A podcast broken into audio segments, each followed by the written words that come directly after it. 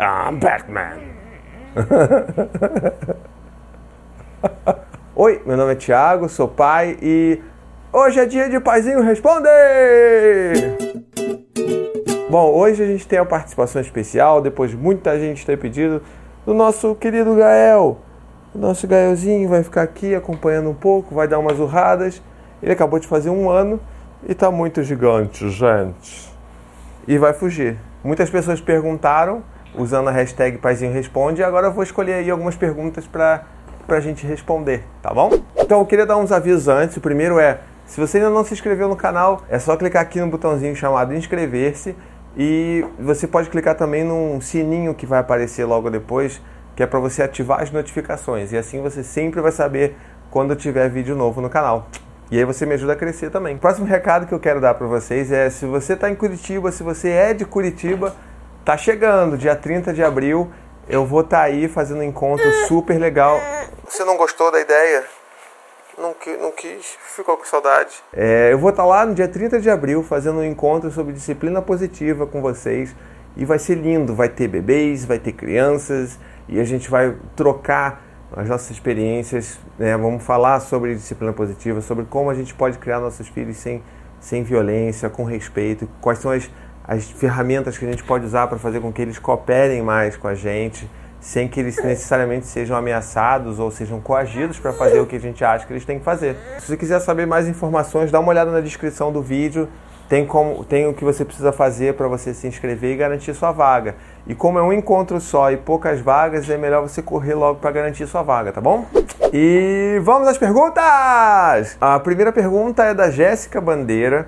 E ela pergunta: Como lidar com terceiros na criação do seu filho? Moro no mesmo quintal que meus sogros e eles se metem e atrapalham muito na criação do meu filho. Então, essa é uma pergunta muito complicada, porque na verdade quando a gente fala de tipo não que né, que a gente costuma ter medo de que os, os nossos pais ou os nossos né, sogros, sogros e sogras vão estragar os nossos filhos, a gente tem que pensar que não são eles que criam os nossos filhos. Por mais que eles possam fazer coisas que a gente não concorda, por mais que eles possam falar uma besteira perto deles, que eles possam né, fazer qualquer coisa que a gente não concorde, não são eles que estão ali no dia a dia criando os nossos filhos. Então o dano, na verdade, que se causa não é não é como a gente acha que é. Então, tipo, a gente sempre fica muito na defensiva, tipo, não, não pode falar isso, não, não faça aquilo. E quando na verdade que o dano não é tão grande assim, porque não são eles que estão no dia a dia com os nossos filhos. É claro que no caso de quando né, a gente precisa deixar nossos filhos e para ir trabalhar e deixa os filhos com né, um pai, o nosso pai ou a nossa mãe, aí realmente a gente tem que conversar e tentar chegar no meio termo e fazer. E eu acho que o mais importante é fazer com que eles entendam que não é porque a gente cria de uma maneira diferente que necessariamente eles estão errados por terem criado a gente da maneira que eles criaram. Então tem que ter muita, uma conversa com muita empatia e falar assim: pô, pai, olha, mãe, é, eu sei que você não é a maneira que você fez comigo, é, você fez o que você achou que tinha que fazer na época, com a, os recursos que você tinha, da maneira que você podia fazer. Agora eu estou escolhendo fazer um caminho diferente. Esse é o meu caminho, é a minha história e eu quero muito que você respeite isso, porque né, eu quero que você esteja perto e que você participe da criação do meu filho. Eu acho que esse tipo de diálogo ele sempre ajuda a gente a, a chegar no meio termo bacana para as duas pessoas, sabe? Então tá bom. Próxima pergunta. A Aline Worm pergunta: O que você faz se o Dante faz um baita escândalo na rua com direito a se jogar no chão? É... Bom, eu deixo ele fazer isso, né? Eu, na verdade, ele não é muito uma criança de, de fazer escândalo na rua e se jogar no chão. Ele é, assim, de, de, de chorar e, tipo, de, de, de gritar, mais de chorar, inclusive. E o que a gente sempre tenta fazer é, é ser empático, sabe? Se ele, se ele no meio da rua ele faz alguma coisa que, que a gente acha que não tá, né, tipo, muito legal, assim, tipo, pô, que vergonha. Porque eu sei que dá vergonha, eu sei que a gente sempre se sente muito pressionado a tomar uma atitude, tipo, porque a gente se sente julgado o tempo inteiro pelas outras pessoas, a gente se sente julgado enquanto a nossa capacidade de criar um filho. É, eu sinto isso também o tempo inteiro. Mas a gente meio que tem que tentar desligar essas pessoas e concentrar no que, que os nossos filhos estão passando. Se ele está fazendo um escândalo por causa de, né, tipo, porque ele, ele não queria ir embora da pracinha, ou porque, né, sei lá, o Dante queria comer comer pipoca e tá perto da hora do almoço, então eu vou falar com ele, filho, poxa, você tá realmente, que você quer muito, né? Então vamos fazer uma coisa? Vamos comer essa pipoca depois do nosso almoço. Eu sei que você quer muito comer agora, mas agora a gente tem que almoçar. E aí você, né? Você não, não vai dar pipoca. Eu não vou dar pipoca para ele antes do almoço. Mas eu sei que mas eu sei que é importante reconhecer isso nele e é importante às vezes deixar com que ele bote isso para fora, né? Tipo deixar ele chorar, porque às vezes é o que ele precisa mesmo, botar isso para fora para poder partir para outra, né? Pode brincar, filho. Pode babar, não tem problema. Não é meu, é da diretora. É. Pode babar, é legal. Pode quebrar. Isso. a Daniela Macchione perguntou: Como lidar com a cadeirinha do carro? Parece bobo, mas eu e algumas amigas temos dificuldade em manter os bebês no bebê conforto. Meu bebê de 5 meses chora e fica nervoso e logo quer sair. Eu tento de tudo para distrair, mas chega uma hora que não rola mais e não tenho coragem de deixar ele chorando lá. Aí acabo interrompendo o trajeto várias vezes. Pois é. Esse eu acho que é um dos dramas mais frequentes que eu vejo de pais e mães é, falando e pedindo ajuda em, em, grupos né, no Facebook e tudo mais. A gente não passou por isso com o Dante e nem com o Gael também, porque a gente não tinha carro. A gente só foi ter um carro há muito pouco tempo atrás, com Gael já maior e com Dante bem maior. Então isso nunca foi uma questão pra gente. Mas eu sei que muita gente reclama e, tipo, é uma questão de segurança, né? Por mais que a gente queira ser é, né, queira dar o melhor para os nossos filhos, queira evitar com que eles chorem, é uma questão de segurança, eles têm que ficar lá, né? é lei, eles têm que ficar lá na cadeirinha do carro. Então, se você realmente precisa fazer um trajeto de carro sozinho com seu filho, no caso, né? tipo a mãe, por exemplo, que precisa levar o seu filho para algum lugar de carro sozinha, sem ter ninguém para consolar, ou sem que ela possa estar lá atrás consolando o bebê, vai ter que ser um, sei lá, um, um trajeto picado. É o que eu mais vejo as pessoas fazendo. Vai um pouquinho, anda, para, dá uma consolada, depois vai mais um pouquinho. E, e, e as pessoas são criativas, né? elas tentam inventar maneiras de, de, tentar entreter a criança. Ou vão conversando lá da frente com o bebê lá atrás, ou vão cantando, vão contando história. Então eu acho que a gente tem que tentar explorar essa criatividade e, e, saber, né? Tipo, você vai sair, você precisa sair de carro com seu filho, botar ele no bebê conforto. Você sabe que a chance de dar, né? Tipo, de ser um negócio estressante é grande. A Priscila Massuda disse: Já ouvi que não se deve pedir para a criança obedecer, mas sinceramente não achei alternativas para esse discurso de fazer a criança fazer o que é preciso. Alguma dica? Eu acho que a questão, na verdade, o, o principal. Vem cá, vem cá, vem cá, vem cá, vem cá. Vamos pegar um brinquedo para você. Esse aqui, o leão esse negócio é um negócio que acho que a gente precisa trabalhar muito nessa questão do obedecer, né? A gente, quando a gente está criando filhos, que a gente quer que nossos filhos sejam adultos confiantes e com autoestima que tenham decisão própria, é, a gente tem que pensar primeiro, será que realmente é isso que a gente quer que eles façam quando criança, que eles obedeçam a gente cegamente, sem questionar? Eu acho que uma palavra muito mais legal para a gente trabalhar nesse contexto é o da cooperação. A gente tem que pensar assim: o que, que a gente pode fazer para convidar o meu filho a ter uma maior cooperatividade? É, porque eu não, sabe, obedecer envolve controlar. E, tipo, eu não tenho controle nenhum sobre meu filho. E quanto mais cedo a gente assumir que a gente não tem controle pelos nossos filhos, menos a gente vai sofrer de frustração. Vamos pegar um exemplo prático então. Quando o Dante, a gente está na hora de dar banho no Dante, e o Dante obviamente não quer tomar banho, a gente sabe que ele precisa tomar banho porque, né, precisa tomar banho. Então, não é uma questão de fazer ele obedecer, é uma questão de fazer com que ele entenda que é importante. Então, a gente sempre, eu sempre converso com ele, filho, mas olha só, você está sujo, seu cabelo está cheio de areia porque a gente foi na pracinha, é, você está com o pé todo sujo porque a gente brincou lá fora. Então, a gente tem que tentar dar as informações e tentar fazer com que o banho em si seja um negócio, um negócio divertido, né? Senão ele não vai querer mesmo tomar banho. Então, Filho, vamos lá que você vai poder lavar meu cabelo. Eu lavo seu cabelo, você lava o meu, você passa sabonete em mim, a gente toma banho junto. E é nessa que a gente vai conseguindo fazer as coisas que ele acha que, né, que ele pode não querer fazer, mas que são importantes para ele fazer. Então acho que a palavra-chave é cooperação e não obediência. O Gabriel de Paula perguntou: O que fazer quando a criança começa a te desafiar ou confrontar? Rapaz, é, isso é uma questão muito, muito bacana de a gente trazer para a conversa, porque eu acho que quando a gente tem filho, na verdade na vida como um todo, né, a gente tende a trazer as coisas muito para o lado pessoal. Então, quando alguém fala alguma coisa ou quando alguém, né, tipo, toma alguma atitude, a gente sempre tenta trazer isso pra gente como se aquilo fosse uma afronta a nós mesmos, quando que às vezes, ou na maioria das vezes, aquela pessoa não estava nem pensando em você quando fez aquilo. E o mesmo vale para as crianças. Quando a gente começa a parar de levar as coisas para o lado pessoal que os nossos filhos fazem, a gente começa a entender as reais motivações deles, a gente começa a entender que quando, sabe, tipo, o, o, o meu filho, o Dante, ele quer ficar sozinho e fala, não quero você, não é porque eu, sabe, ele está me desafiando, está me rejeitando, e sim porque ele está realmente querendo um momento sozinho para lidar com os sentimentos dele. Então, quando ele, ele joga alguma coisa no chão e logo depois ele ri para mim, não quer dizer que ele está querendo me provocar e me testar. E ele, ele na verdade, ele só está querendo jogar aquilo, pedir atenção e está tentando fazer uma conexão comigo através do sorriso dele. É uma maneira da gente olhar para os nossos filhos e não levar as coisas para o lado pessoal, não achar que tudo é, uma, é um teste, tudo é uma provocação e tudo é sabe, uma manipulação dos nossos filhos. Eles não são intrinsecamente maus, eles são intrinsecamente bons. Eles vivem e, e, eles vivem muito em função das necessidades deles e, e, e dos sentimentos deles. E, isso é muito intenso e às vezes a gente não sabe lidar com isso direito. A Isis Barreto França, ela pergunta: como fazer os familiares, entre parênteses, do marido, entenderem que a PLV é uma coisa séria e não uma simples frescura?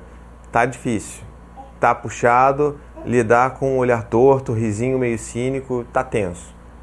Pois é, eu sei, eu sei muito bem isso. O Dante teve a PLV também. É, Para quem não sabe, a PLV é alergia à proteína do leite de vaca. É quando a criança ela nasce e ela naturalmente ela não consegue digerir e processar bem a, a proteína do leite da vaca. Então existe, a gente tem que fazer um, uma dieta de restrição de, de, leite, então a criança não pode. E existem vários níveis de alergia, né? Tem níveis que nem traço de leite pode ter o alimento. Você não pode usar o mesmo, o mesmo talher que, que, que, que manipulou um alimento que tenha leite. Então, é um negócio muito sério mesmo. E eu sei que muitas pessoas acham que isso é besteira, que isso é frescura, que isso é só é, uma desculpa para a criança não comer porcaria. Que às vezes pode ser também. O que na verdade não o que, o que na verdade a gente tem que entender, o que essas pessoas têm que entender é que elas não têm que questionar o que, que o pai e a mãe decidiu para o próprio filho. Não tem que questionar isso, tem que aceitar e falar, ok, esse é o caminho deles, eles estão fazendo dessa maneira, vamos respeitar. Então, quando os familiares, que né, são as pessoas que mais tendem a, a não concordar com a gente, eles questionam isso, existem várias maneiras de você lidar com isso. Né? Uma delas é você falar bem enfaticamente, bem seriamente, falando assim, isso é uma questão, tá bom? Isso é uma questão clínica, e é perigoso para meu filho. E se não fosse, se eu não quisesse, eu ia falar que eu não quero e você não ia dar. Então respeite isso, respeite a nossa decisão e por favor preze pela saúde do meu filho. Essa é uma questão, essa é uma maneira de lidar com isso. Outra maneira que muitas pessoas fazem também é tipo pegar um laudo de um nutricionista, do pediatra da criança e mostrar, olha aqui, tá vendo? Ó, tem um pediatra agora, você agora você reconhece, né? O médico, né? Minha palavra não vale nada, mas é do médico, ok. Então toma aqui, ele tem a PLV, ele precisa de uma dieta de restrição de leite. Eu acho que essa que é a melhor maneira, porque aí passa para ser uma questão de saúde. A gente não tem muito o que questionar nesses momentos. Né? É, tem duas perguntas aqui bem parecidas que eu vou ler. Então a primeira foi da Carla Carine Dutra Struques e a outra foi da Camila Zedron. Camila Zendron. É, elas perguntaram praticamente a mesma coisa, então eu vou ler só uma. É, como elas perguntaram como lidar quando as crianças querem nos bater quando são contrariadas? Essa pergunta, na verdade, ela é respondida em parte com um vídeo que eu fiz sobre agressividade. Então, recomendo que vocês assistam o vídeo, que ele é um vídeo que fala bastante sobre essa questão de como lidar com a agressividade dos nossos filhos. E, de uma maneira geral, quando os nossos filhos batem na gente, é, é muito aquela coisa de tentar não levar para o lado pessoal e entender que ele está fazendo isso por causa de um, algum sentimento que ele está tendo, alguma necessidade que ele está tendo. Então, muitas crianças tendem a ficar agressivas quando elas estão frustradas. Então, um bebezinho bate na cara da mãe, ou bate na cara do pai, ou sei lá, bate na perna quando não tem aquilo que ele quer. Muitas pessoas identificam isso como uma criança mimada, mas a gente pode olhar para isso como uma criança pedindo ajuda. Tipo, eu não sei lidar com essa frustração sinistra que eu estou sentindo e a única maneira que eu tenho de pedir ajuda e de botar ela para fora é batendo em você. Então, como é que a gente pode lidar com isso? é chegar e mostrar para eles o que, que aconteceu. Tipo, olha, filho, me machucou. Tá derrubando tudo aqui. É mostrar assim, tipo, isso já acontece com o Dante. Então eu falo, filho, olha só, você machucou o meu nariz. Olha aqui, filho, fiz dodói no meu nariz. O que, que você vai fazer agora? A gente não pode bater, você tem que usar as palavras. Fala com o papai, não bate no papai. Vem cá, vem cá, vem cá, vem cá. E aí eu repito muito isso, reforço muito isso com ele. E aí falo, filho, agora o que, você vai fazer? E aí ele vem, dá sempre um beijo no meu nariz ou na parte que ele machucou. E aí ele fala, não, Dante só, Dante só dá carinho e abraço, Dante não pode bater. Então a gente tem que reforçar muito essas coisas. E vai falar um milhão de vezes, e vai ter que repetir um milhão de vezes. Mas isso é muito melhor do que bater quando a criança bate, porque não ensina nada, né? Só ensina que ela tá certa batendo quando ela precisa bater. A Eileen Oliveira Marenco perguntou: o que fazer quando seu filho de 3 anos simplesmente ignora insistentemente seus comandos só pelo prazer de contrariar? Essa pergunta é a pergunta de um milhão de dólares ou de reais. Não dólares, que vale mais que reais. É, a gente tem vários pontos nessa, nessa pergunta que a gente precisa que, essa, que a gente precisa dar uma trabalhada. O primeiro ponto é eu sei muito bem o que você sente. É, o Dante muitas vezes ele ignora solenemente a ponto de a gente achar que ele tem algum problema de audição porque ele simplesmente não ouve o que a gente está falando.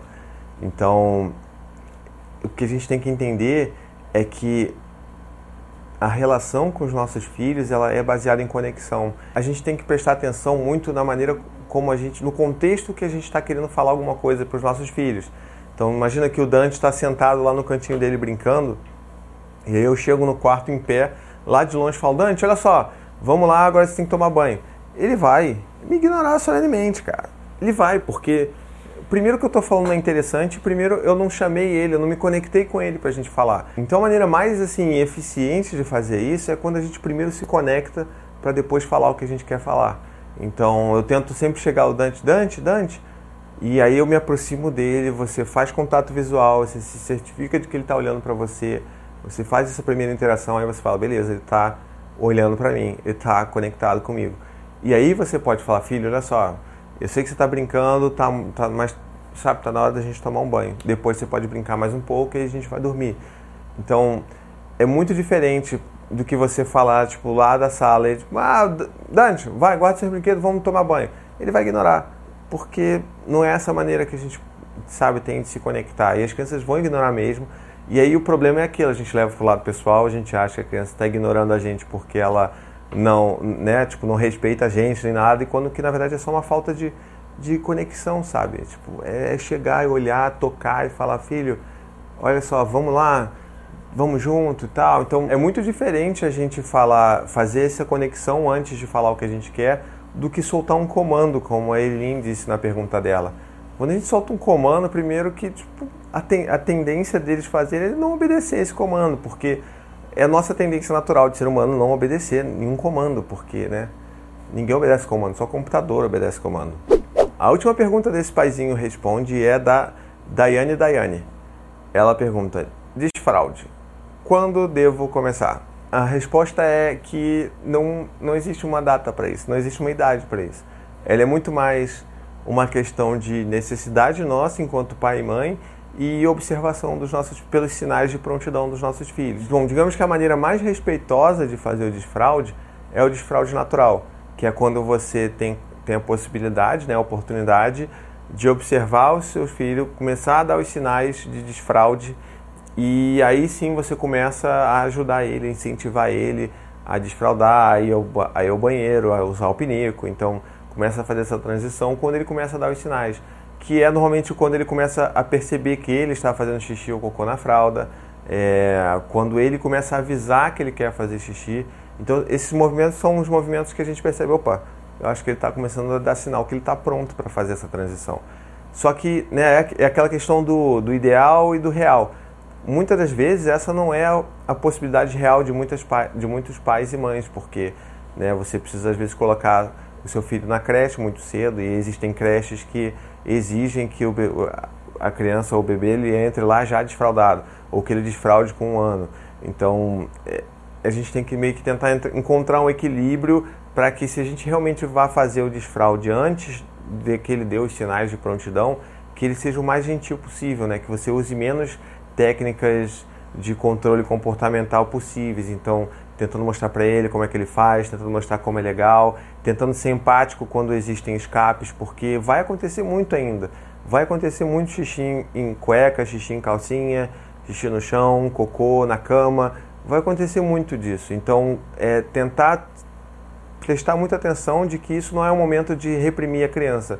Falar, pô, você fez cocô, oh, você fez xixi, que droga, não sei o quê. Tentar, por mais que a gente fique frustrado com isso, a gente tem que tentar dar uma internalizada nisso e, e falar, poxa filho, é, às vezes acontece, vamos tentar falar para o xixi não fugir da próxima vez. Então, eu acho que o, o, principal é isso, não a idade em si, se você vai fazer com um, dois, três. O Dante, por exemplo, a gente fez o desfraude natural dele e isso aconteceu com quase três anos. Assim. Acho que ele tinha uns dois anos e dez, dois anos e onze.